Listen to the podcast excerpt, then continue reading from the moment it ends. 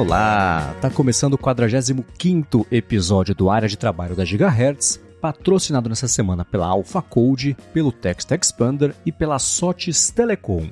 Quem tá falando aqui é o Marcos Mendes e claro que assim como toda semana, a Bia Kunze, a garota sem fio, também tá por aqui. Tudo bem? Tudo bem, Marcos? Olá! Primeiro dia pós-feriadão. Como é que foi seu feriado? Foi parecido com os dias que não são feriado. A gente teve a fonte do mesmo jeito, eu gravei o Bolha Dev do mesmo jeito, foi rigorosamente igual como se não fosse o seu. ah, então, eu tinha ficado duas semanas sem internet, sem banda larga em casa, né? Então, muita uhum. coisa que eu precisava de mais conexão, eu fui adiando, adiando, adiando. E por sorte voltou, né? Na sexta-feira antes do feriado. Eu falei, beleza, vou colocar tudo em dia. Passou voando, eu não consegui terminar de fazer tudo que eu tinha que fazer. Eu nem percebi esse feriadão de tão rápido que passou e de tão ocupada que eu tava. Mas hum. eu não deixei os nossos ouvintes aqui na mão, não, hein? Tô colocando em dia as minhas pautas e hoje eu trouxe umas coisas bem legais aí para compartilhar com vocês, hein? Muito bem. Agora, antes de chegar nos assuntos interessantes, eu quero saber o seguinte: o quanto você gastou sua VPN no fim de semana para conseguir interagir com as pessoas no seu Bendita mensageiro favorito? VPN, bendita VPN. Então, eu continuei normal no Telegram, conversando com todo mundo. Os nossos ouvintes também estavam na VPN, porque eu recebi muito feedback nesse feriado aí muitos comentários, o pessoal uhum. lá nos grupos também, no Produtividade Móvel e no, no Mundo Sem Fio, o pessoal conversando lá, trocando figurinhas, falando muito de proxy, trocando ideias aí para para burlar o bloqueio. Não é burlar, né? Na verdade, a gente tá. VPN, até onde eu sei, não é proibido no Brasil, né? Então a gente não tá burlando nada. E a gente usa de rotina também por questões de segurança, tudo aquilo que a gente já fala aqui no podcast, né? Eu uso o proxy da universidade também, então pelo proxy da universidade estava tudo funcionando normal. Então, sem problemas nenhum, aqui tudo tudo certinho. É, né? Eu não sei como é que é. Como a gente brinca no ADT, eu não sou hum. engenheiro de lei, mas eu não sei até onde usar a VPN nesse caso seria ilegal pra gente. Eu sei que o serviço está disponível para os brasileiros era proibido, né? Porque uhum. é, teve todo o lance do Telegram não, ter, não passar as informações que ele falou que não tinha, etc., que a justiça tinha pedido, passou só um pedaço. Mas sendo uma punição pro Telegram, porque assim eles iam sentir na pele uma falta de, de uso, enfim, isso esbarra em talvez faturamento, etc. Uhum. É, tentar fazer. Ser, não sei se é, tem um lance coercitivo, punitivo, não sei, mas é, acabou que a gente sabia o que ia acontecer. Né? Depois de dois, três dias, alguma outra canetada ia cancelar a canetada anterior e isso ia fazer o Telegram voltar a gente a poder usar.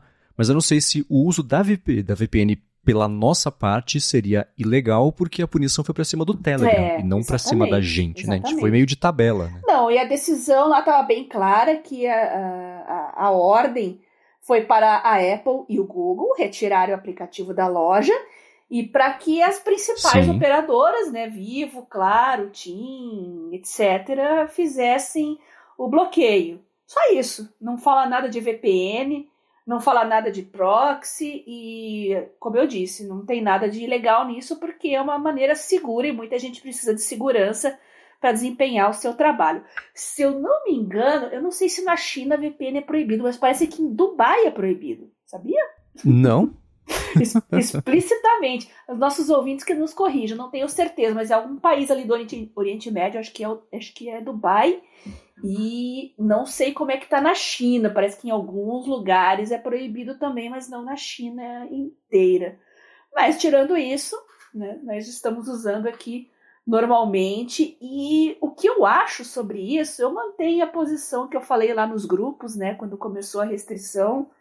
Eu acho arbitrário, Tá? Eu acho que Telegram tem que ser punido, sim, se eles realmente não forneceram as informações solicitadas.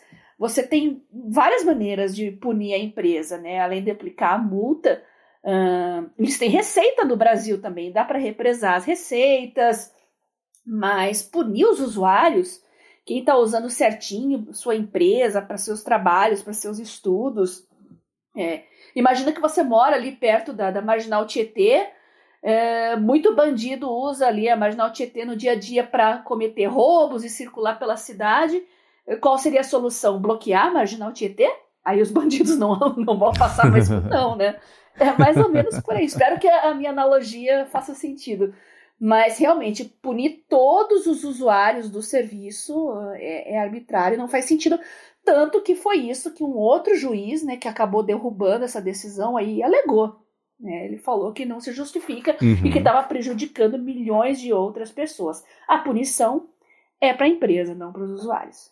Exatamente. Existem, por exemplo, eu lembro que uma vez eu estava viajando, estava em Buenos Aires, aí a catraca estava livre do metrô, que eles falaram, eles estão de greve, mas para não, não prejudicar a população, só liberaram a catraca, quer dizer, o, o, o, metrô não vai ganhar o dinheiro, talvez fosse o Estado, não sei, uhum. não vai ganhar o dinheiro, mas é, quem usa não vai ser prejudicado por conta de falei, tá aí, é um, é, ok, né, porque as greves geralmente prejudicam, até para fazer uma pressão para cima da, da empresa ou o que seja, prejudica quem usa, né? Sim. E, enfim, né? Usa a gente de refém numa situação dessa, mas deu para ver bastante gente mesmo. E a, cada bloqueio, mais gente vai aprendendo a achar os outros caminhos, VPN, proxy, etc, etc. E, e de um jeito não muito bacana, acho que todo mundo acaba ficando um pouquinho melhor educado tecnicamente para já saber como fazer no próximo inevitável bloqueio do negócio desse. Né? Uhum, com certeza.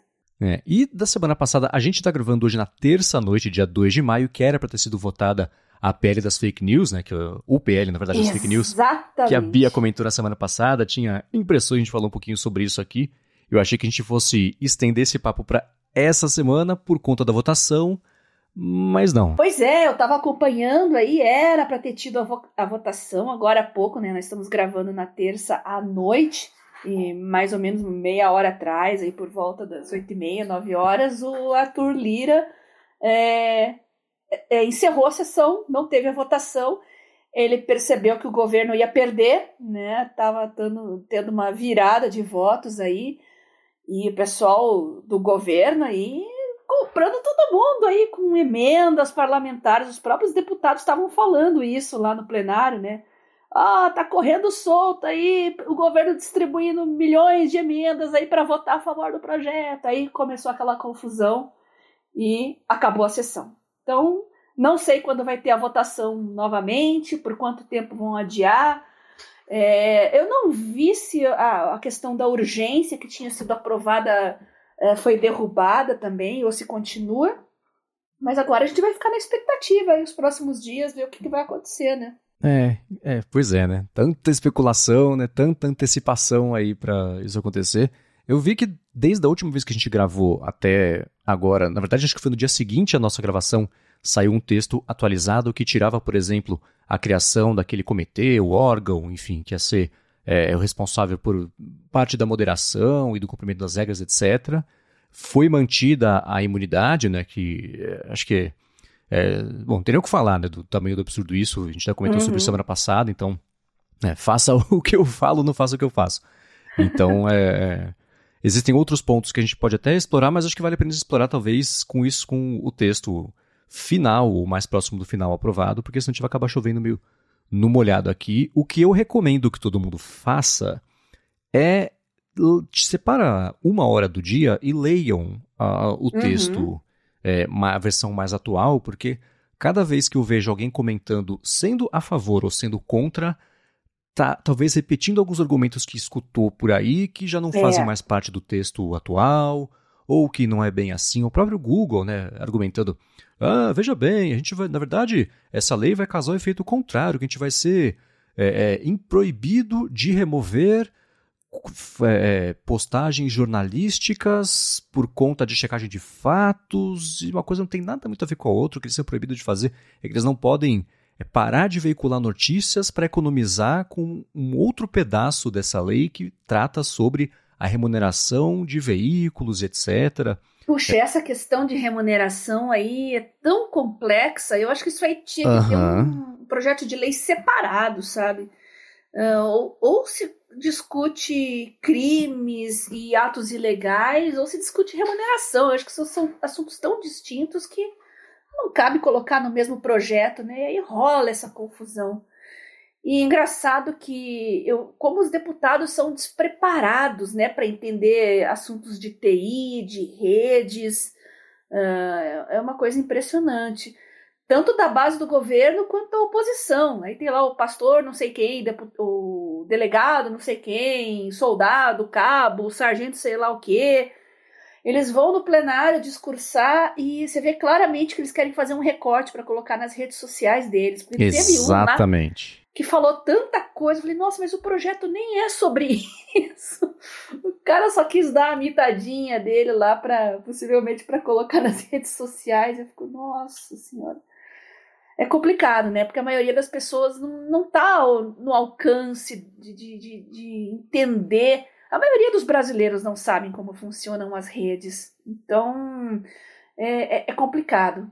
É complicado, né? A gente tem que uh, levar uma discussão mais de alto nível, né? não ficar tanto nos argumentos rasos, mas usar uma linguagem mais acessível também para a população saber do que se trata, o que está sendo discutido para começo de conversa. Sim, o, o, projeto ele tem partes que ficam mais no legalês e tem partes que são um pouco mais acessíveis mesmo. Ele alterna entre uma coisa e outra e é, o problema é quando as coisas ficam muito amplas para dar margem para falar assim, vamos aprovar assim, depois a gente vê como é que vai ser. Que a própria regulamentação, a própria é, o acompanhamento da regulação tá uma coisa meio aberta. Ah, vai ser o CGI, a Anatel que entrar no meio, porque vai ter mais zero, né, provavelmente. Então, tá tudo meio uhum. aberto ainda. Tá claro que isso não ia ser aprovado tão cedo, mas eu vou uhum. reiterar. A recomendação é leiam com seus próprios olhos, interpretem com seus próprios cérebros, porque vai uhum. ser o uhum. jeito mais eficiente da gente evoluir esse papo e não ficar vendo assim, ah, as pessoas em que eu confio estão achando isso, logo eu tenho que achar também. Não, pode discordar, mas de um jeito bem informado, que acho que é o melhor jeito de, de andar com esse assunto. Eu tenho o PDF aqui que eu estava lendo, eu até sublinhei alguns trechos mais polêmicos, alguns trechos que estão dúbios. É, é bom que se diga, né? Tem trechos assim que você pode interpretar como qualquer coisa. E, texto de lei que, que dá margem para múltiplas interpretações. Eu não sou jurista, mas eu tenho meu pai, tenho meu irmão, todo mundo dessa área do direito, eles falam: olha, é, texto de lei tem que ser o mais simples, o mais direto possível. Quando fica rebuscando demais, é para deixar uma margem aí para para se interpretar e cada um fazer o uso de como bem entender. Então, eu já, já sempre vejo isso com maus olhos, né? Começa a enrolar demais, já escreve um parágrafo muito grande, eu já fico, ih, isso não é bom. Pois é, né? mas vale. É... E tem coisas, eu tô criticando um pedaço e tô criticando mais as reações, é, é, seja a favor ou seja contra, atacando quem é a favor ou quem é contra, e no fim das contas o texto mesmo, o cerne da questão, acaba se perdendo. Né? Coisas bem intencionadas, como por exemplo, a notificação e educação da pessoa que teve o conteúdo removido, explicar por que, que o conteúdo foi removido, etc. São coisas bem intencionadas, mas geralmente quem tem o conteúdo removido é, é aquela coisa, né? Você critica alguém fazendo um ataque que está fora da regra. Está fora da regra, vai ser bloqueado. Bloqueado não pode ser. É, é, é, o post deletado, enfim, esse tipo de coisa. A pessoa fala assim: ah, eu fui banida pelo que eu penso. Não, é pela forma que está fora da regra que você se expressou. É, coisas, por exemplo, analisar o histórico da empresa mais do que ações individuais para poder saber o nível da punição, saber como é que vai ser no caso de, de, de, de que aconteça um problema. Bacana, a revisão da lei daqui a cinco anos para ver se funcionou, se não funcionou. Bacana, essas coisas têm bem intencionadas. Algumas partem da premissa de que todo mundo é pego de surpresa e está disposto a ser educado quando receber algum tipo de punição. A gente sabe que não é exatamente assim, né? Então, é, esses assuntos não vão ser resolvidos com a publicação da lei, eu acho que pelo contrário, mas se eles seguirem em voga e todo mundo se informar, eu acho que é um caminho para a gente seguir em frente. Mas sigamos em frente aqui também, porque o episódio não vai ser sobre isso. Eu quero trazer aqui, começar com os follow-ups em relação ao que tem acontecido nas últimas semanas aqui no podcast. Na última semana também, a gente falou sobre é, de newsletters, etc. Mas antes disso, eu vou tirar um minuto do episódio para agradecer a AlphaCode que está mais uma vez patrocinando o área de trabalho e segue com desconto para você que tem que fazer o seu aplicativo ou atualizar o seu aplicativo, porque você escuta aqui o área de trabalho. A AlphaCode é uma empresa especializada no desenvolvimento de aplicativos para empresas que querem fazer sua transformação digital ela fez mais de 200 apps já, tanto para Android quanto para o iOS, que foram baixados mais de 20 milhões de vezes. Então, se você tem um produto, se você tem um serviço, uma empresa ou até um projeto que você quer que saia do papel, chegou a hora de fazer isso com a Alpha Code com um desconto ainda por cima porque você escuta o podcast. Para fazer isso, acessa alphacode.com.br, alphacode.com.br, bate um papo com eles, comenta o que você precisa e diz também que escuta o podcast e pronto, você resolve de vez a pendência de fazer ou atualizar o seu aplicativo com quem sabe o que está fazendo. Mais uma vez, acessa lá alphacode.com.br. Muito obrigado AlphaCode pelo patrocínio contínuo aqui do área de trabalho e pelo apoio a toda a Gigahertz. Muito obrigada ao pessoal da AlphaCode por patrocinar o nosso trabalho. E eu sempre enfatizo aqui que você não pode deixar a sua empresa de fora da era dos aplicativos. A gente está discutindo aí PL de fake news, redes sociais. Uh, o pessoal aí está colocando uma corrente em volta do pescoço das redes sociais e as redes sociais também estão botando uma corrente no, em volta do nosso pescoço. Nosso conteúdo está cada vez mais limitado, o alcance é diminuído, então não dá para você ficar à mercê da boa vontade dessas empresas. E a melhor saída é você ter a liberdade de ter a sua própria aplicação. Obrigada mais uma vez. Obrigado. E vamos lá, a gente comentou sobre as newsletters no episódio passado e um ouvinte anônimo falou que é fã de feeds à RSS para poder centralizar as notícias, mas, de hum. acordo com essa pessoa, a era das newsletters chegou para vacalhar com isso. Falou que não entende como que o pessoal paga para mandar e-mails. Ele falou que afinal alguém paga essa conta e não disponibiliza o mesmo conteúdo via RSS, por exemplo, porque uma coisa não substitui a outra. Ele falou que encontrou dois serviços que resolvem esse caso bem específico, que são o feedyour.email e o kill-the-newsletter.com. Vou deixar os links aqui na descrição. Ele comentou que isso basicamente transforma as newsletters em RSS, que é simples assim, então isso pode ser uma solução para aquelas newsletters que não têm o feed RSS, algumas têm, algumas não, acho que foi da decisão aí de quem está publicando, mas parece que esses dois serviços se resolve esse problema de vez, independente do fato de eles terem ou não aí é, o feed RSS, você consegue ver do jeito que você quiser e não exatamente na dinâmica de e-mails que pode funcionar melhor ou pior para algumas pessoas. Eu concordo totalmente com o nosso ouvinte anônimo. E eu vou te dizer mais: a questão do RSS é que isso aí é para dinossauros da web como nós, possivelmente o nosso ouvinte também. Mas o pessoal aí, tanto os leigos como o pessoal mais jovem, não tem nem ideia do que é isso. Aliás, há pouco tempo eu estava conversando com um jovem jornalista, com pouco tempo de formado. Ele ainda acha que podcast é programa de vídeo pelo YouTube, e quando eu falei em RSS, ele nem sabia o que, que eu estava falando. A minha vontade era de deitar em posição fetal e chorar, mas eu, são os, os tempos modernos, fazer o quê? Possivelmente quem concebeu aí a parte da, da, da, newsletter de um determinado site, de um determinado provedor de conteúdo, às vezes nem sabe também o que, que é SS, então ele nem pensa uhum. em disponibilizar.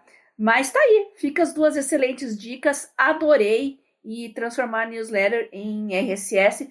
Para nós, jurássicos, com certeza é a melhor solução, porque aí tem nossos feeds, tem as nossas newsletters, tem tudo ali junto, mesmo que o site da newsletter não disponibilize um feed de RSS, pronto, você cria o seu.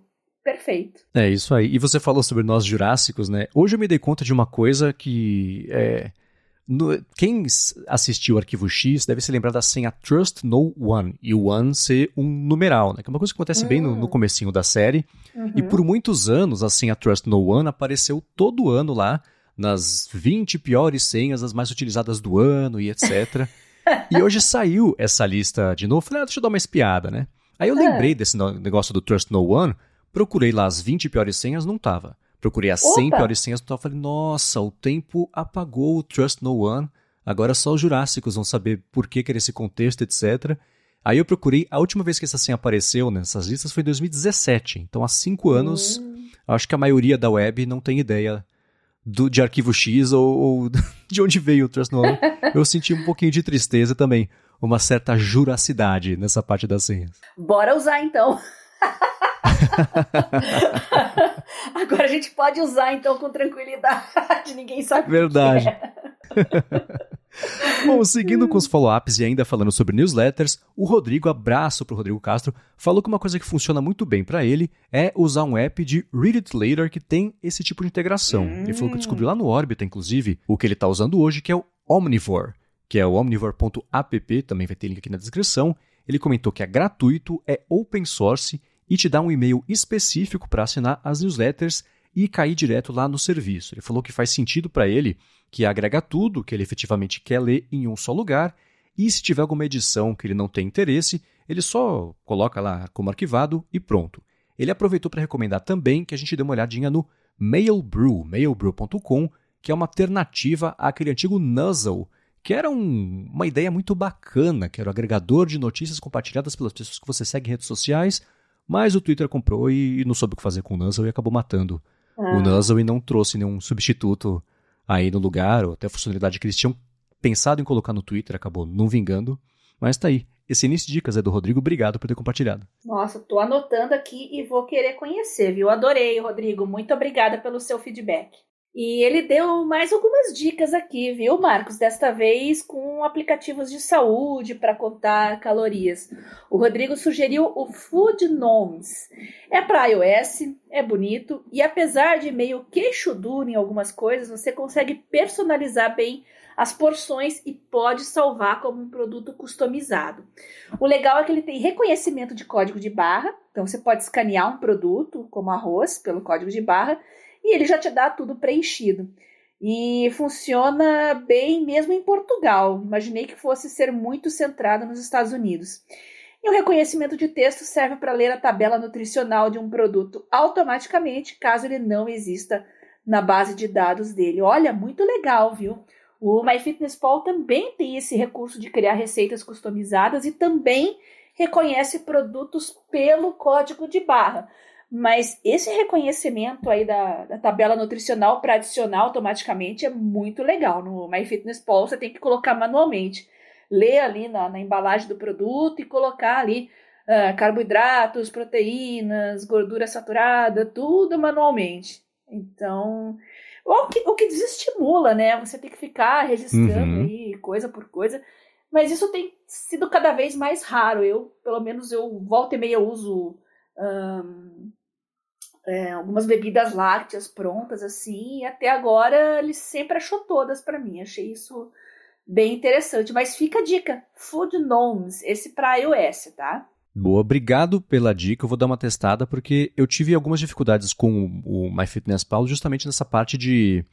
Ah, eu fiz hum. uma, sei lá, um molho aqui, um molho branco, não sei qual, gorgonzola. Tem, tinha molho branco, mas não tinha como adicionar o gorgonzola, podia ser separado, mas aí eram quantidades fixas também. Eu falei, bom, não vai fazer o que eu estou precisando, né? Que o objetivo é contar as calorias, né? Se for um chute, eu chuto sozinho, não preciso do aplicativo para fazer isso. Então, como o Rodrigo comentou que nesse Food Noms você consegue personalizar as porções e salvar como produto customizado, eu posso salvar como é que é o meio estrogonofe, por exemplo, versus uma, hum. uma receita genérica, porque pode ter coisa que eu substituo, coloco mais, coloco menos, às vezes tem bilha, às vezes não. Então essas coisas assim uhum. fazem diferença Vou dar uma espiadinha e, claro, também está na descrição para quem quiser experimentar. É, eu costumo fazer isso, principalmente com sopas, né? Eu gosto muito, tenho as minhas próprias sopas e eu já registro a porção, quanto que eu como de cada vez, já fica automático ali, consigo adicionar. Eu não sei dizer para vocês se esses recursos do MyFitnessPal são gratuitos ou da modalidade paga, porque como eu assino, então eu tenho um monte de recursos lá, né? Então, não sei te dizer, Marcos, mas dá para dar uma olhadinha lá e para comparar também esses serviços aí, né? Não sei se é, a sugestão do Rodrigo aí, o Omnivore, também tem alguma versão paga, ele falou que é gratuito, né? Mas geralmente esses aplicativos, acho que praticamente é um modelo de negócio já bem consolidado, né? Dá uma versão sim, gratuita sim, sim. e uma versão paga com alguns extras, né? Mas vale a pena conferir. É, o fitness, eu tive a impressão que quando eu usei, ele tinha um, algumas limitações que eu resolvi assinar para poder remover e usar plenamente o aplicativo, então acho que era um pouco limitado demais, o que não, cada aplicativo tem seu plano de negócio, todo mundo tem que comer, né? Especialmente aplicativo de comida. Então, uhum. zero problema aí, mas eu acho que ele era um pouco mais, mais restrito mesmo, caso eu quisesse continuar no plano gratuito. De qualquer forma, seguindo com os follow-ups, mais um que tem a ver com saúde, agora falando sobre água, a gente também comentou na semana passada, o Gustavo Chiota falou que no escritório de arquitetura onde ele trabalha, eles têm a Alexa na sala de produção e ela serve basicamente para reproduzir músicas, mas ele ativou o modo beber água, em que a Alexa, ao ouvir uma tosse na sala, manda a mensagem. É uma boa hora para beber água, hein? Isso ele falou fez com que a galera passe, a galera passou a tomar mais água mas alguns confessaram já que seguram a tosse só para não escutar a bronca ali da Alexa.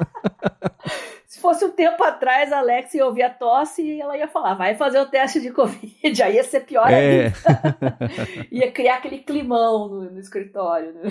Ainda bem hum. que é para uhum. beber água. É, achei, não conhecia essa funcionalidade, achei interessante. Vou deixar Legal. na descrição também o guia para quem quiser ver como é que faz para ativar e se ela serve só para isso ou mais utilidades também mas gostei de saber. Divertido pensar que as pessoas seguram a tosse para não levar bronca da Alexa. Boa. Tem mais um feedback aqui do Eduardo Gonçalves sobre o nosso guia de estudos com o ChatGPT. Ele comentou: Baixei a versão para Mac. O Marcos indicou no episódio, não lembro. Enfim, pedi para ele listar 10 artigos científicos sobre lesões de pé em corredores. Sou fisioterapeuta, irei iniciar o tratamento de um paciente com essa lesão. Olha só. De fato, ele listou 10 artigos com respectivos links e tradução do título do artigo sem eu pedir.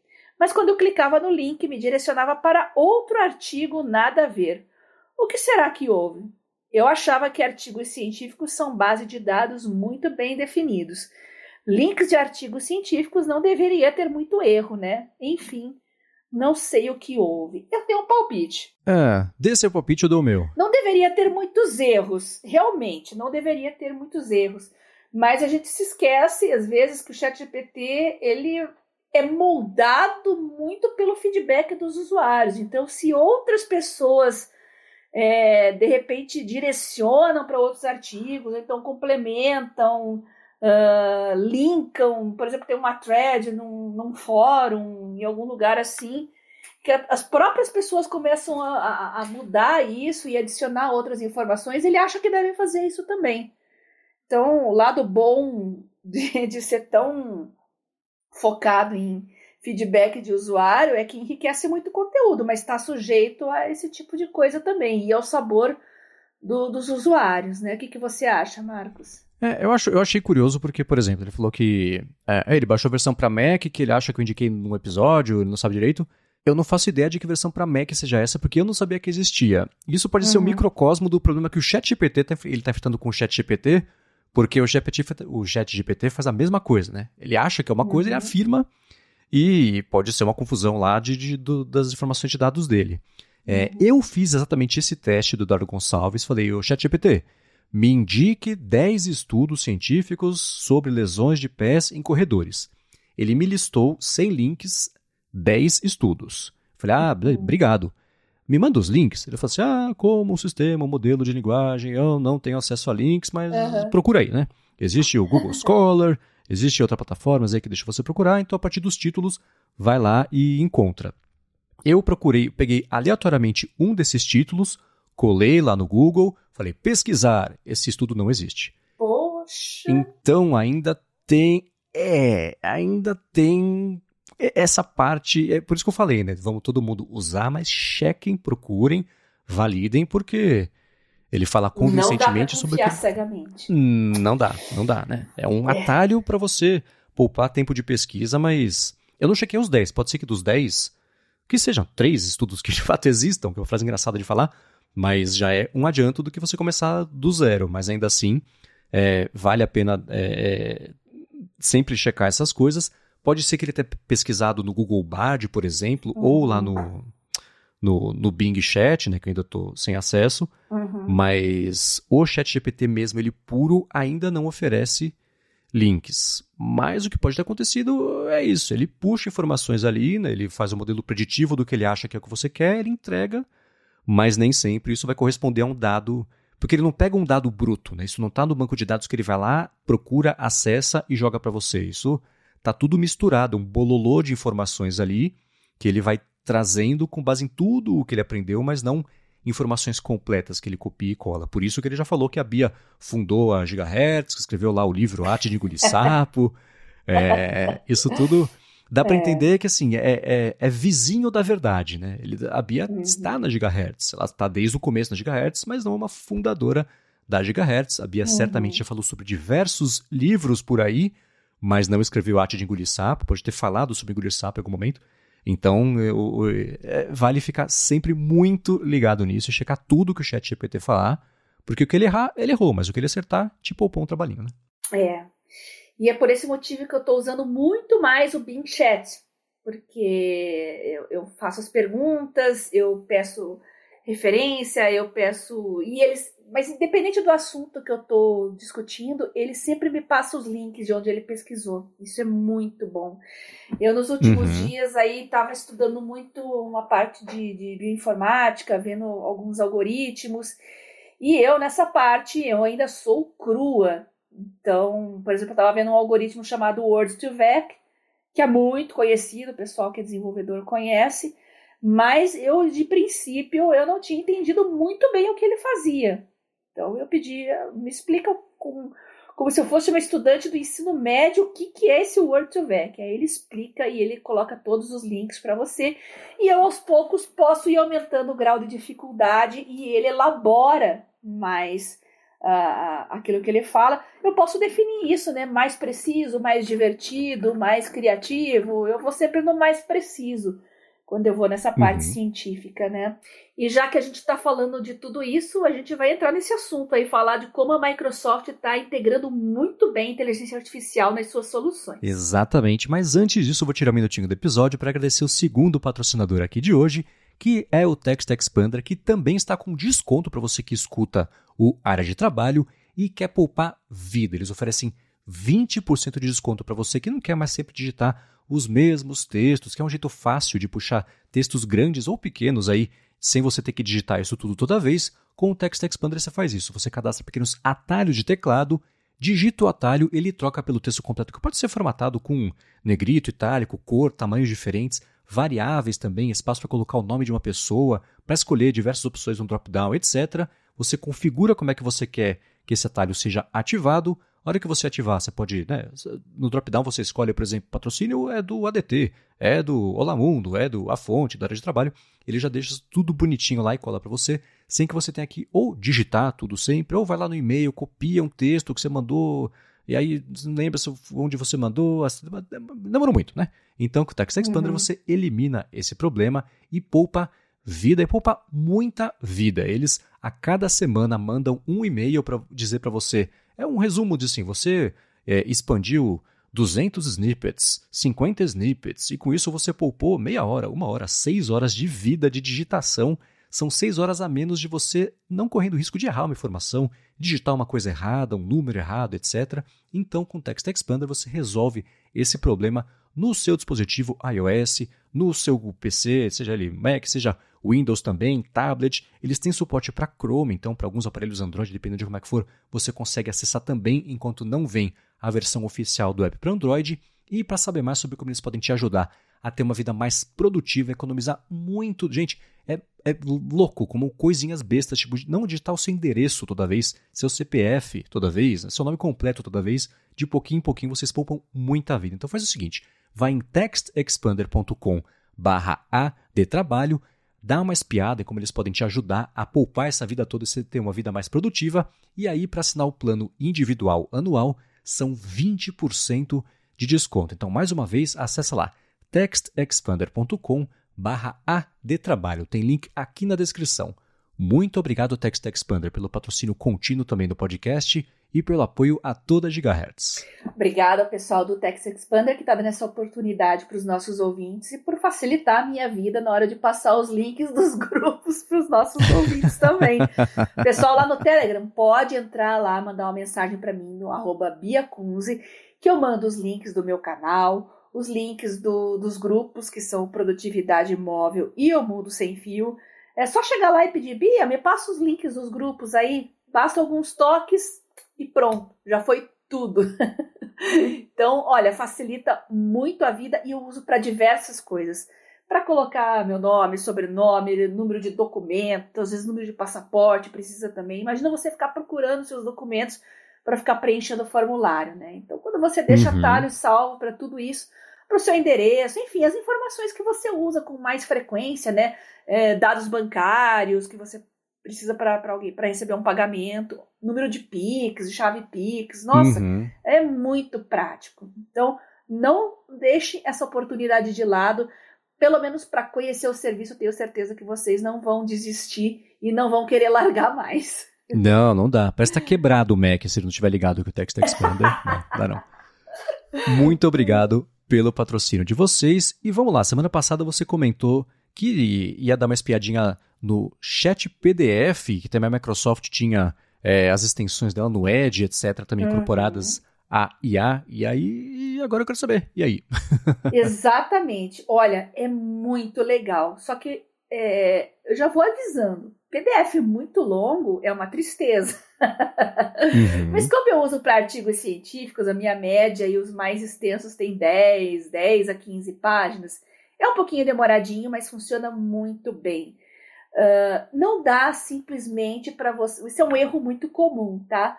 É, quem quer economizar tempo na base da preguiça, eu não recomendo, tá? Sempre que vocês pegarem um artigo científico, é, uma lidinha, pelo menos no, no resumo, né, no abstract, ali na primeira página, né? E nas conclusões do trabalho também, pelo menos para ver o, se vai se encaixar naquilo que você hum, pretende, né, em, em obter daquele artigo. Mas a partir daí você pode fazer outras inferências daquele assunto com outros assuntos da web. Você pode pedir para ele listar os principais pontos daquele artigo científico. Você pode pedir para ele resumir, por exemplo, materiais e métodos, ali, quer dizer, sempre uma parte um pouco mais complexa, um pouco mais chata para entender, mas às vezes você não entende algum conceito ali, você pode pedir para ele detalhar mais aquilo. E é impressionante como facilita a vida, sabe? Eu estou muito entusiasmada com aplicativos de inteligência artificial. E embora eu veja na, nas redes sociais muita gente falando o tempo todo de ChatGPT, e principalmente os de imagens, né, que é uma brincadeira legal, eu percebo que a maioria das pessoas vão naquela curiosidade, mas não saem muito do campo da brincadeira, né? Mas a partir do momento que você conseguir automatizar o seu dia a dia, facilitar o seu dia a dia com, com tarefas e ganhando tempo, ganhando produtividade. E olha, eu estou cada vez mais entusiasmada com isso e eu prometo que aqui para o de trabalho eu vou trazer mais e mais ferramentas para vocês conforme eu vou explorando e descobrindo. Mas hoje eu quero ficar na Microsoft mesmo para a gente começar, né, Marcos? Então eu falei do Chat PDF e eu queria falar um pouquinho do Microsoft Edge também, que é o navegador. Eu sempre testei muito navegadores, eu gosto de estar testando, comparando. Não sou fã do Chrome, eu não uso Chrome, eu prefiro usar no Mac o Safari que seja, mas o Chrome, embora ele seja muito rico né, em funcionalidades, extensões, uh, a gente sabe que ele devora recursos da máquina. E se você não está com aquela máquina uh, bombando, né, afinadinha, Uh, se você tem um equipamento mais velhinho, você vai sofrer. Então é importante, às vezes, você ter um navegador mais leve, mas que ao mesmo tempo você possa expandir com complementos e extensões. E é o caso do Microsoft Edge, que tem ali complementos muito legais. Ele é leve, ele funciona bem em mobile, ele tem recurso de continuidade, né? Eu não, só falta instalar no Mac ainda, Marcos, que eu tava mexendo mais em Windows nesse feriado, né? Uhum. Tava fazendo algumas coisas que eu só podia fazer em Windows e eu não tenho muito traquejo, né? Eu tentei seguir um, um artigo que o Cardoso publicou dando a dica para usar o Whisper, não deu certo. Eu acho que eu sou meio lesada, sei lá, eu vou ter que tentar de novo. Mas enfim, vou continuar tentando. Eu acho que é porque eu não tô muito ambientada com Windows mais. Eu, eu realmente é, perdi a forma. Tô tão mal acostumada com Mac, com Linux, que eu levo um baile quando eu tenho que mexer em, em Windows. Mas eu fiquei muito impressionada mesmo com a leveza do Edge, com uh, a riqueza de funcionalidades. Ele tem muitas extensões já também, além daquelas básicas que a gente já conhece de anúncios e, e, e ligação com sites e portais e compras. Uh, tem recursos muito legais. Eu vou deixar os links para o Marcos compartilhar com vocês. Tem uma que é muito interessante, que é muito legal, que é o de PDF, que ele faz mais ou menos o que o ChatGPT faz, né? Que eu gostei bastante porque é muito prático, né? Você já está no navegador ali, você simplesmente já envia o PDF que você quer e já tem tudo prontinho ali, sem você precisar ficar entrando no site. E eu percebo com o Bing Chat, com o Microsoft Edge, que você incorporar ali as ferramentas de inteligência artificial no ambiente que você já está trabalhando realmente ganha muito tempo e parece que você fica mais tendendo a usar, sabendo que elas estão ali, né? E eu queria agradecer muito o Elzo Brito também, que ele sugeriu uma extensão muito legal e que eu estou simplesmente adorando, que é uma ferramenta de transcrição de vídeos do YouTube. Também vou passar o link para você, Marcos, para você compartilhar com a galera. Boa. Olha, ou seja, você não precisa ir atrás do Whisper e instalar outras uh, soluções, outros aplicativos. Você está ali, uma extensão no Edge, se chama YouTube Videos Summary. Um, basicamente, você tem um vídeo ali, imagina uma aula, por exemplo. Ah, estou estudando tronco encefálico. Nossa, às vezes aquela, aquela aula que é, é, monossila, é monossilábica, não, é mono, que tem aquele um tom só. Sabe aquele professor que tem aquele mesmo tom de voz do início uhum. ao fim? Você não não monótono. consegue focar, você dispersa, monotônico, exatamente. Então, quando você tem ali uma ferramenta automaticamente que está pegando os pontos principais do vídeo e coloca junto ali para você, nossa, parece que você acompanha com muito mais facilidade e realmente aprende mais. Então, para ferramentas de aprendizado, tá aí. Não dá para deixar de ter essas duas extensões, tá? De PDF e a do YouTube, que são muito legais. Eu já instalei o Edge no Android, aqui no tablet, no celular, usei no Windows, falta só no Mac, mas eu acredito que no Mac funcione como no Windows, mas infelizmente aqui no tablet ainda não consegui colocar as extensões, eu não tenho certeza se ele suporta. Mas tá aí, fica a minha surpresa e o meu entusiasmo aí com essas ferramentas que eu tô realmente encantada. E como eu moro basicamente dentro do Office, né, minha vida aqui mais ou menos é o uhum. Word, PowerPoint e, Samsung Notes, né? Eu passo o meu tempo ou na Suite Office ou no Samsung Notes. É, é muito legal ver como a Microsoft está realmente mandando muito bem nisso. E eu estou bem entusiasmada com os rumos da inteligência artificial na Suite Office, né? Porque a gente quer mais produtividade. A gente está fazendo um podcast só sobre isso. A gente quer ganhar mais tempo, a gente quer usar as nossas ferramentas com mais inteligência e não ficar tanto tempo mais processando coisas, a gente quer usar mais a criatividade, a gente quer então aproveitar o nosso tempo com o que realmente importa, né? Então uh, vale a pena aí conhecer melhor essas ferramentas. Imagina o PowerPoint, por exemplo, melhorar suas apresentações né? Você está tão focado ali naquele conteúdo, no assunto, em como sintetizar informações, em como fazer os seus bullets. Você não quer ficar pensando ali se o tamanho da fonte está boa, se o fundo está legal. Ah, será que eu coloco um efeito aqui, outro ali? Não. Ele já monta a base de toda a apresentação para você, já até coloca alguns bullets ali para meio que para dar o pontapé inicial do que você vai colocar e nossa, você ganha muito tempo com isso. Então, como eu falei, para os próximos episódios aí para área de trabalho daqui para frente, eu tô, tô, minha lista tá bem grande aqui. Tem muita coisa legal para testar que eu tô recebendo aqui dos nossos ouvintes, mas que eu tô encontrando no Twitter também, muita gente sugerindo e eu vou salvando para ir testando aos poucos, Marcos. E você, você usa as ferramentas da Microsoft também? Tem o costume de usar o quê? É, eu ainda não testei o Edge desde o lançamento, na verdade, desde o primeiro lançamento, aquela migração para o Chromium, né, que é, é o motor do Chrome, etc. Gosto desse caminho que a Microsoft levou, porque abandonar totalmente o Internet Explorer, que tinha uma certa carga ruim, mas também tinha uma tradição muito grande. É, acho que eles, o, o Nadella sabe se desapegar de coisas, por mais valiosas que elas sejam, e mudar. E uma das coisas que ele trouxe para a Microsoft, e dá para ver os frutos disso agora, é justamente esse investimento, essa abertura para diferentes IAs e ir se conectando nas coisas promissoras e, enfim, a gente sabe que a parceria com a OpenAI não, não deixa a gente mentir, né? Então, uhum. o que você for me passar, eu vou dar uma chance também. Ainda não consigo imaginar eu sair do Safari por conta da integração entre o Mac e o iOS, etc. Né? Uhum. Tô fechado e preso no, no, no muro florido, sabe como é que chamou?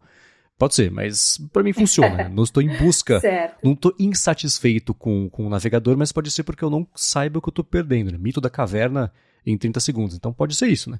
É, uhum. Vou dar uma olhada, especialmente nesses complementos todos que você mandou, porque acho que esse é o uhum. momento de, de, de, achar essas ferramentas e tentar incorporar no dia a dia. Elas estão aparecendo agora, são poucas por enquanto, mas ainda assim promissoras. É bom entrar agora nisso e ver o que tem no mercado para ver quais são as uhum. necessidades que aparecem, né? tentar evoluir junto com as ferramentas aí do que daqui a um ano, quando o mercado vai estar completamente inundado de complementos, especialmente aí que tem a ver com IA. E aí vai ser um pouco mais mais cansativo separar o joio do trigo, né? Para isso a gente faz o quê? A gente uhum. começa cedo e informa todo mundo que escuta aqui, que pode chegar daqui um ano interessado, já vai ter os guias aqui de como tirar proveito disso, começando com as notas desse episódio hoje, com isso tudo que você vai mandar, Bia. com certeza, já é o primeiro passo, né?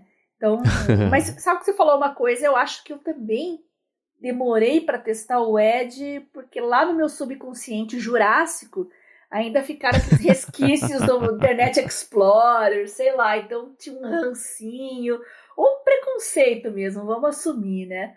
Mas é uma uhum. surpresa muito boa. É, eu gosto também do perfil do Nadella para esse tipo de coisa, mas se um dia eu encontrar ele pessoalmente, eu vou dar um peteleco no pescoço, porque ele não gosta de mobile. Essa é a maior bronca que eu tenho com ele. Ele não gosta de mobile. Ele ama Office, uhum mas ele detesta mobile. Vai entender, né? É, ele tá no mundo pós-mobile uma década antes de, de, de, todo o resto. Né? Ah, né? pode que... ser. Mas vou dar ele um peteleco no pescoço mesmo assim. é, agora você falou sobre o chat PDF que você não teve muita oportunidade de usar. Eu fiz um, um experimento curioso que foi testar justamente o PDF da, do PL das fake news lá com o chat PDF. Eu subi Ixi. esse PDF. Você sobe rápido assim, esse PDF ele tem 110 páginas uhum. e ele tem uma divisão que é todo o histórico das é, é, consultas públicas, discussões e debates, e é tipo minuta de reunião mesmo. Oh, a pessoa uhum. tal falou isso, a pessoa tal falou aquilo, etc, etc. Aí depois ele, ele faz a estratégia de explicar o que, que tem no documento. Então ele fala o que aconteceu, fala o que ele vai te mostrar e depois mostra. Só falta o resumo para falar o que ele mostrou depois, mas essa parte está faltando. Mas ainda assim são 110 páginas de conteúdo. Por conta disso, eu acho que ele acabou se perdendo um pouco. Foi o que você levantou, né, Bia? Aquele, é. É, coisas muito compridas podem não funcionar.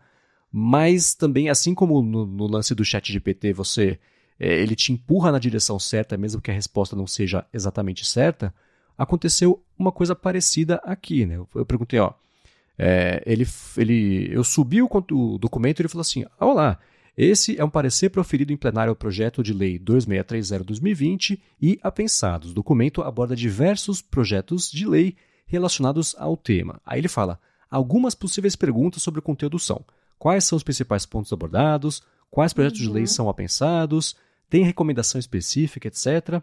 Eu falei: tá, me diz o seguinte: quais são os pontos potencialmente mais polêmicos desse documento.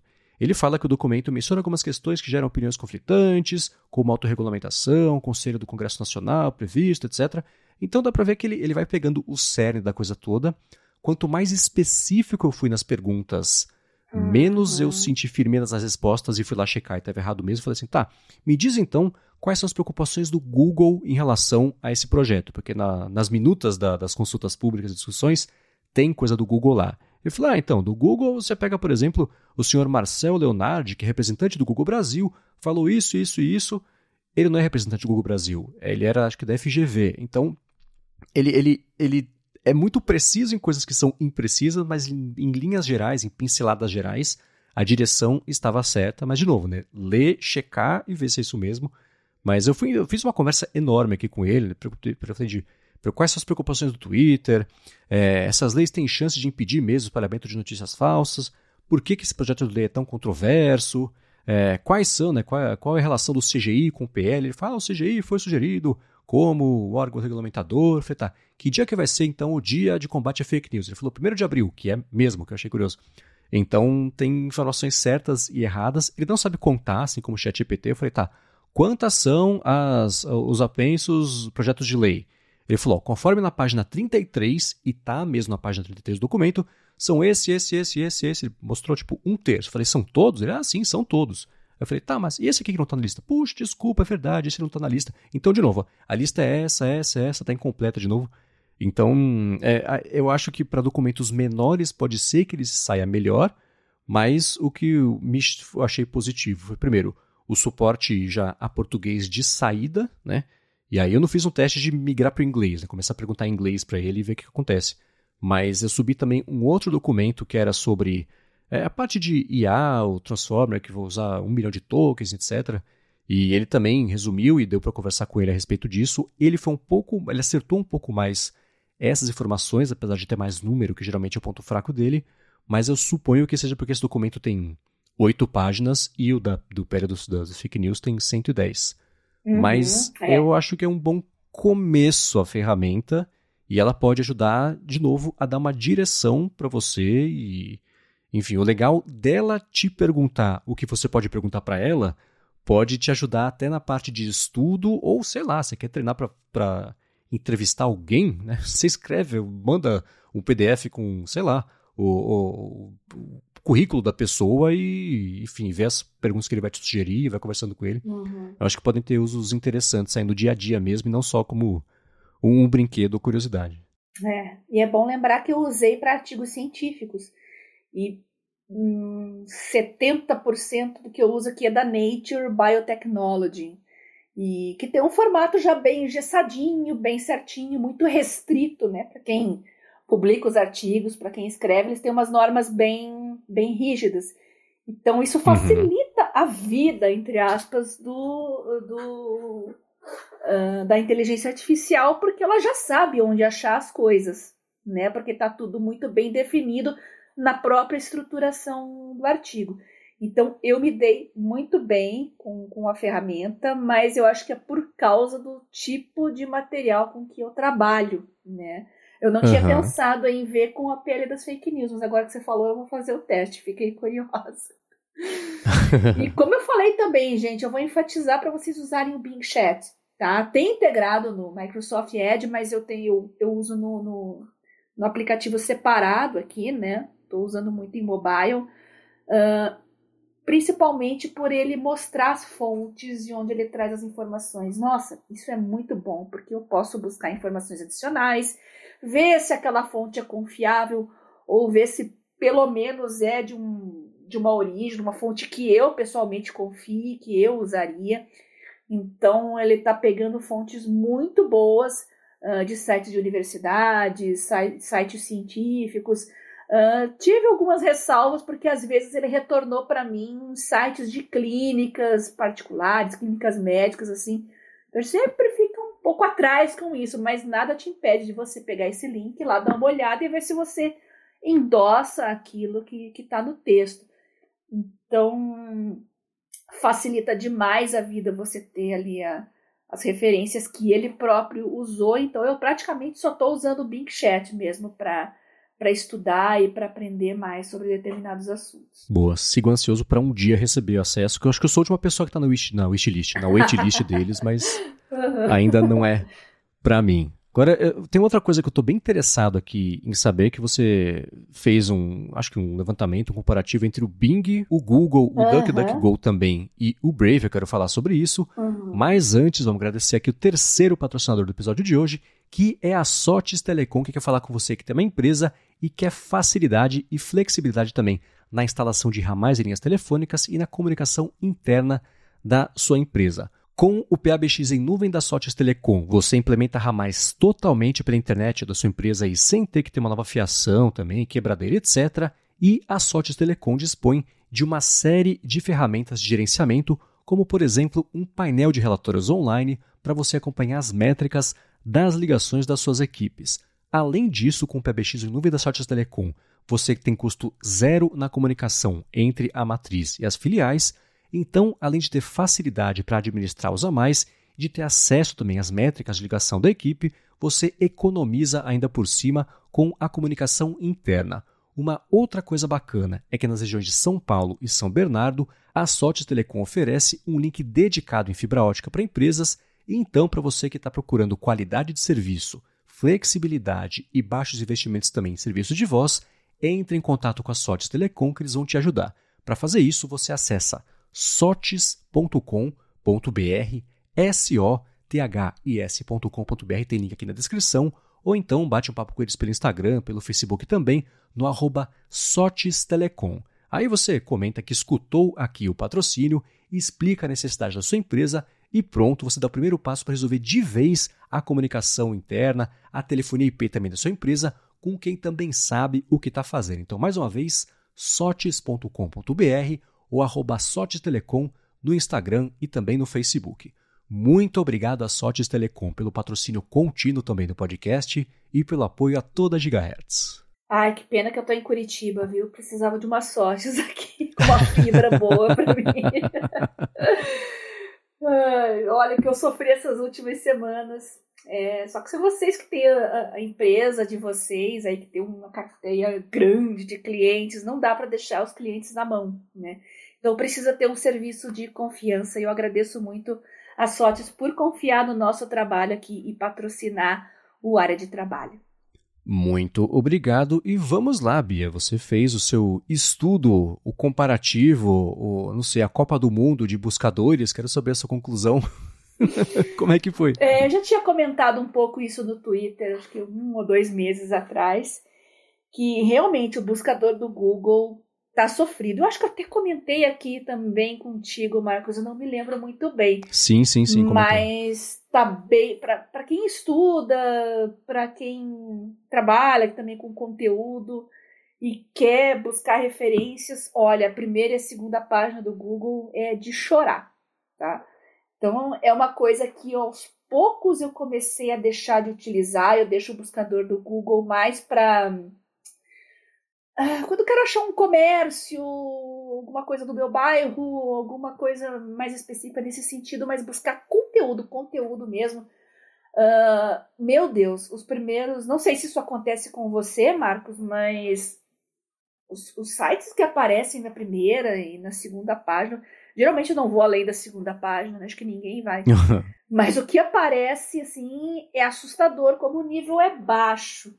Então, eu acho que hoje as ferramentas né, que os próprios designers colocam para otimizar, aparecer melhor nas buscas, uh, eu tenho que dar a mão à palmatória, que os designers estão caprichando porque eles conseguem posições muito boas, mesmo, mesmo sendo um conteúdo duvidoso.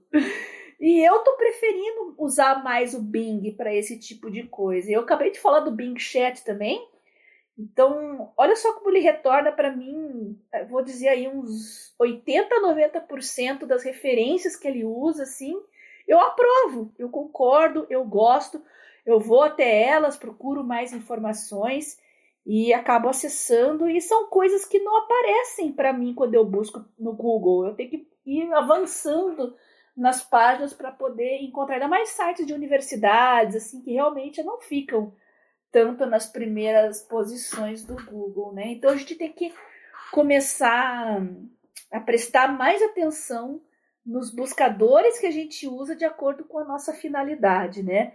Uh, eu já uso também o DuckDuckGo há muito tempo. Ele não é bom como o Google, como o Bing, realmente ele é um pouco mais fraquinho, mas ele funciona muito bem. Quando eu estava num projeto de jornalismo investigativo, eu estava usando direto ele. Quando você quer, recebe links no YouTube, você fala: Meu Deus do céu, vou ter que ver isso aqui, mas eu não quero entrar logada na minha conta. Geralmente eu entro lá pelo DuckDuckGo também para assistir de forma anônima e privada, né? Jornalismo uhum. tem dessas, gente. Às vezes a gente é obrigado a, a ver coisas que a gente não quer. Eu falo, meu Deus, se eu poluir o algoritmo da, do meu YouTube aqui com esse vídeo, eu não vou ter mais paz na minha vida. Aliás, eu já tenho problemas com isso. Embora eu, eu assine muitos sites científicos, principalmente de saúde, é, é impressionante como, como, ele me sugere o, o perfil, um YouTube pessoal de um certo médico, né? Ah, eu uhum. pesquisei sobre aquele assunto e aparece o site do doutor Joãozinho, ah, neurologia, doutor não sei o que, clínica médica. É o site particular de um médico, né? Mas tem médicos e tem médicos, né, gente? Não preciso falar muitos detalhes para vocês. Tem muito médico que é adepto de pseudociência, então tem que tomar muito cuidado, porque não adianta, o algoritmo sempre coloca um desses no meu caminho, é uma coisa de, de maluco. Então, quando o conteúdo já me dá uma pista do que é, eu falo, xiii, eu vou lá no DuckDuckGo, colo o link e assisto lá. que eu acho melhor do que. Ah, tem a opção de você usar a aba privada também dos seus navegadores, né? Mas às vezes você acaba usando a busca e na busca acaba ficando lá de alguma forma, né? Então eu vou no DuckDuckGo mesmo, que é mais garantido, mais seguro, mais privado, né? Para jornalismo a gente tem que ter múltiplos navegadores de acordo com com a sua finalidade, né? E então, tô falando de navegadores e buscadores também. O Brave eu fiquei uns cinco meses usando ele aqui. Eu gosto muito, ele é muito leve, é muito rápido, ele promete um, um nível de segurança, de privacidade melhor. Ele tem. A única coisa que eu não gostei é que ele tem uma, uma ferramenta de, de, de recompensas ali que você vê anúncios ali, ganha um, um valorzinho, mas é sempre anúncio de, de criptomoeda e tudo que fala em criptomoeda sempre fica com os pés atrás, sabe? então o Brave insiste muito nesse assunto de criptomoeda, eu não gosto muito disso, né? É, uhum. Então, paciência, né? Mas, é, como eu disse, eu estou muito satisfeita com o Bing, estou usando cada vez mais, então eu me alterno entre ele e o Google e às vezes o DuckDuckGo de acordo com a, a minha finalidade. Você tem esse hábito também, Marcos, de usar buscadores diferentes e navegadores diferentes hum. conforme a sua tarefa? Eu já tive, naquela época, quando a gente passa por uma fase da vida de revolta contra as instituições, né? Então, ah, Google, não vou ter os meus dados de jeito nenhum, usava VPN com DuckDuckGo e etc. Mas aí eu fui concluindo que tudo na vida é uma troca entre conveniência, no caso da internet, e privacidade. E aí a troca passou a fazer mais sentido quando eu fui percebendo que eu estava gastando muito, era Sísifo, né? Cada pesquisa era um levar a bola para cima para cair de volta, né? Então eu voltei a usar o Google assim, putz, só dessa vez só para achar isso rápido. E esse só dessa vez foi aumentando, aumentando. Hoje eu só uso ele para tudo. Eu, quando também recebo algum link, eu falo, putz, não quero que comece a me recomendar um negócio desse. Eu abro só uma aba anônima do próprio Safari mesmo e jogo lá o link e, e, visualizo, eu nunca vi isso ter um impacto assim. Mesmo assim, o YouTube me sugere alguma coisa que tem a ver com esse vídeo. Não, isso separa bem. Então, faz alguns anos que eu voltei a usar só o Google. Estaria usando o Bing, talvez, né? Mas a gente já falou sobre isso. É, eu vi que o Bing também tem esse negócio de você de ter pontuação. Ah, hoje você precisa somar 100 pontos, fazendo pesquisa, entrando aqui, lendo notícia, aí você troca os pontos por Microsoft Store, Rewards, não sei o que. Tem essa brincadeirinha, mas não, não rolou. Então eu, eu, uso assim, o Brave eu nunca. 10 eu entrei agora. De páginas tava... para ganhar um centavo. É, então, né? Não, meu tempo vale um pouquinho mais do que isso, eu gosto de acreditar, né? Então, é. não, muito obrigado. Mas o Brave eu entrei agora pela primeira vez que estava falando sobre ele, eu quis dar uma espiadinha. É, mas, mas só. Então, eu, hoje o meu buscador principal é o Google, o navegador principal é o Safari, e faz anos que eu não revisito essas decisões porque está funcionando com um asterisco de talvez eu não sei o que eu estou perdendo. Pode ser. O Brave, por exemplo, você falou que usou por uns cinco meses. Que benefício que ele te trazia que DuckDuckGo, Google e Bing não te traziam? Além da leveza que você comentou que ele era leve. Ah, ele tem algumas, uh, algumas opções de bloquear anúncios, assim, se eu não me engano, eu não acessei muito isso uh, no YouTube tá. porque eu assino, né? Mas ele tem uma opção lá que você pode não ver anúncios também dentro do YouTube. É, é, é, como eu disse, eu testei por um período longo de tempo, mas eu tô deixando ele agora porque, pelo menos para mim, não tem nada que seja mais interessante e no momento eu uso o navegador da própria Samsung, né, que é uhum. o, acho que é o principal, porque eu estou sempre alternando aqui entre tablet e celular, então eu gosto de ter acesso rápido as abas, né? E ele sempre foi um navegadorzinho básico, mas muito rápido. Eu gosto de navegador rápido. Eu quero abrir, quero que carregue na hora, não quero ficar esperando. Eu sou chata com isso. Então, se fica demorando para carregar, eu já, já fico de. faço bico e falo, ih, não quero saber desse navegador, não. Eu sempre gostei uhum. muito do Opera. O Opera sempre foi um dos meus favoritos da vida. Quando a gente tinha lá, antes dos smartphones, a gente tinha o um celularzinho com Java, já tinha um micro Java lá que você conseguia rodar o Opera em Java no celularzinho. O navegadorzinho bom, sempre amei ele do fundo do coração. E no Mac, de novo, que manda para minha leveza. Eu quero abrir a aba, eu quero alternar, eu quero que aconteça na hora. E o Safari uhum. ainda é o. Não tenho dúvidas que o Safari é, é o melhor uh, para isso. Mas eu estou gostando muito do Edge aqui no Windows, estou gostando do Edge no Android. E eu coloco ele como meu navegador principal se o mobile permitir as extensões também, viu, Nadela? Por enquanto vai ficar só com o peteleco do pescoço. Tô Pô, vendo que, que vai ser mais de um peteleco nesse encontro. Vai, vai. Poxa vida, custa colocar. Mas enfim. é, e, e, um complemento à minha resposta, né? Hum. Eu, quando eu estava trabalhando na agência, dividindo o tempo com a Gigahertz, para as coisas da agência eu ficava logado com tudo no Chrome e para as coisas minhas pessoais ficava tudo no Safari, porque aí tinha integração com, com o iPhone, eu tô na rua, putz, uhum. o link, o que que era tal. E eu não tinha essa necessidade de coisas do trabalho, que o trabalho era o trabalho, sentado aqui fazendo, quando eu tô fora, eu tô fora, né? Mas é, funcionava bem essa divisão de deixar um navegador com tudo logado do trabalho e outro com o navegador é, tudo logado do, do pessoal. Eu sei que muita gente faz isso, mas para a minoria que nunca tinha pensado nisso, tentado uma coisa dessa, vale a pena fazer, porque senão é exatamente o que a Bia falou sobre o vídeo do YouTube, mas para tudo. Por exemplo, era uma agência que lidava com farmacêuticas eu passava o dia inteiro pesquisando nome de doença, princípio ativo de medicamento, etc. Então, num futuro não muito distante em que as seguradoras de saúde vão ter acesso histórico de busca, né? Falou, nossa, esse cara aqui vai ter que pagar um milhão de reais por mês, ele está todo doente, né? Não, então eu, eu é. separei bastante essas coisas e eu acho que, que foi positivo, porque as recomendações que eu recebo até hoje, por exemplo, de, ou de anúncio, conteúdo recomendado, é, recomendado mesmo, não esbarram em, em coisas que me poderiam ser do, do trabalho e me interessavam pessoalmente. Entendi. Muito bem, para encontrar os links do que a gente comentou ao longo desse episódio, vai em gigahertz.fm barra adtrabalho barra 45 ou dá mais piada nas notas do episódio.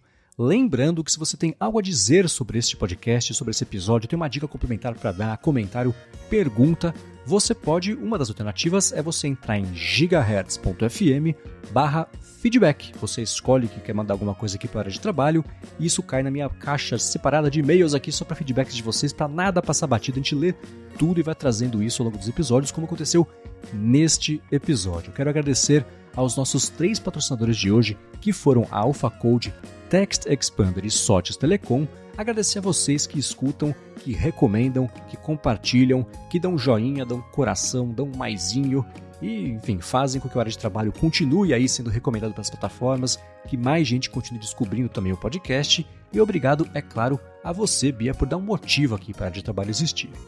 Eu que agradeço você, Marcos, por participar, é, me convidar para participar desse projeto tão legal os nossos patrocinadores que viabilizam ele e vocês, ouvintes, que olha, a qualidade dos feedbacks de vocês é impecável. A gente acaba pautando os programas aqui muito no daquilo que vocês falam pra gente também. Sugiram aplicativos com ou sem inteligência artificial que vocês estão curtindo, estão gostando. Compartilhe com a gente aqui, mandando uma mensagem no meu Telegram, arroba BiaCunze, ou então lá no meu Twitter, que é arroba Garota Sem Fio. Muito bem, eu sou o MVC Mendes no Mastodon e também no Instagram. Apresento um monte de podcast aqui na Gigahertz e o Bolha Dev e o Hipsters Fora de Controle para a Lura e também escrevo no ifeed.pt. Muito obrigado mais uma vez pela audiência de vocês e a gente volta na quarta que vem. PJ sem fio a todos e até semana que vem.